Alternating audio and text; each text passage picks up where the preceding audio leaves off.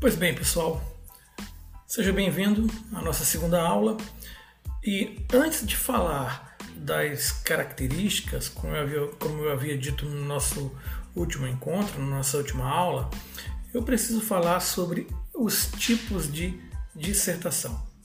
É importante, portanto, porque você vai verificar que as características da dissertação diferem um pouco segundo as tipologias dissertativas. Então, você já sabe o que é uma dissertação. As principais é, é, informações sobre a, a, o seu conceito foram trabalhadas na aula passada. Agora, observe aqui comigo os tipos de dissertação. Todo texto nasce de uma intenção. Com a dissertação não é diferente. Por isso, quando a intenção de quem escreve é apenas informar, a dissertação é expositiva, concentra-se unicamente na abordagem do tema que se dá objetivamente por parte do autor. Para ilustrar isso que eu acabei de falar, eu quero que você acompanhe comigo a leitura desse exemplo. Cidadania, segundo Gilberto de Menstein, é a síntese das conquistas dos direitos obtidos pelo, pelos homens, orientados por um princípio básico: todos são iguais perante a lei, independentemente de raça, cor, sexo, religião e nacionalidade. É uma condição assegurada pela Constituição Federal Brasileira de 1988. Observe aqui que não há nesse texto a manifestação da opinião do autor, apenas há a exposição de informações coletadas é, em fontes variadas, como por exemplo nas leituras das obras do é, grande redator e jornalista já falecido, infelizmente, Gilberto de Menstein, e da própria Constituição da Federal do Brasil, né, a de 1988. Então, há, portanto, nesse parágrafo apenas o viés informativo. Há uma abordagem objetiva, limpa, didática, de apenas apresentar informação é, com o objetivo apenas claro de apresentar o dado. Agora vejamos outra situação. Porém, quando a intenção de quem disserta é convencer o leitor, teremos a dissertação argumentativa.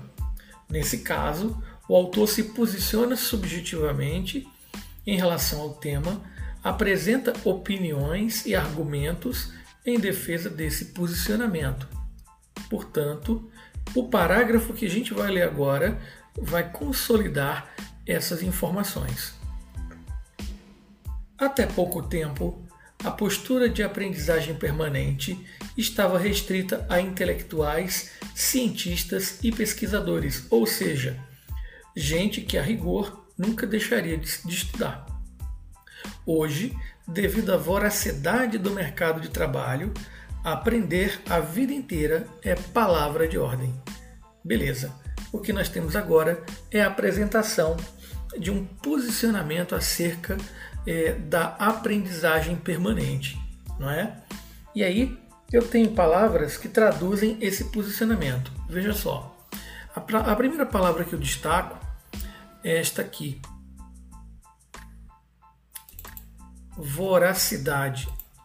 Ela representa uma forma pessoal de enxergar é, uma característica do mercado de trabalho.